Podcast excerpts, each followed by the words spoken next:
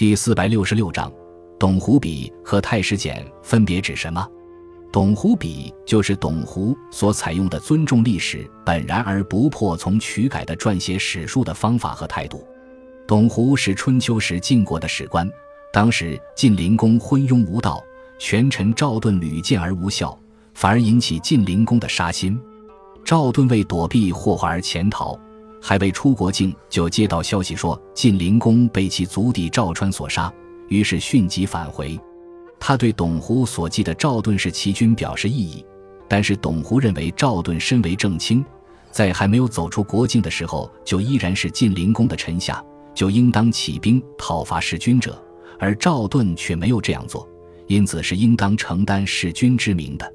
董狐这种不屈从于威权而信笔直录的注释精神，甚为后人称道。与此相类的，还有齐国太史兄弟的事迹。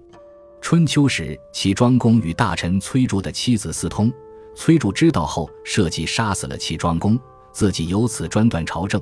但是对弑君之事却很有顾虑，担心被注于史籍而留下骂名。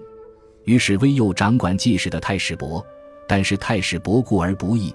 秉笔直书其崔杼是齐君，崔杼怒而杀掉太史伯。太史伯之弟太史仲既为此职，不改原书。崔杼将太史仲也杀掉。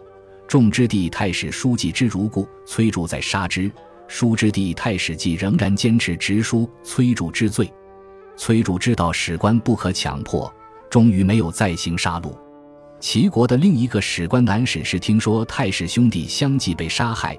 就抱着竹简匆忙赶来，要前赴后继，接替太史兄弟将崔杼的罪状载于史册。见《太史记》已经据实记载，方才返回。南宋文天祥在《正气歌》中写道：“在其太史简，在晋董狐笔。太史简与董狐笔并称为秉笔直书的良史之楷模。”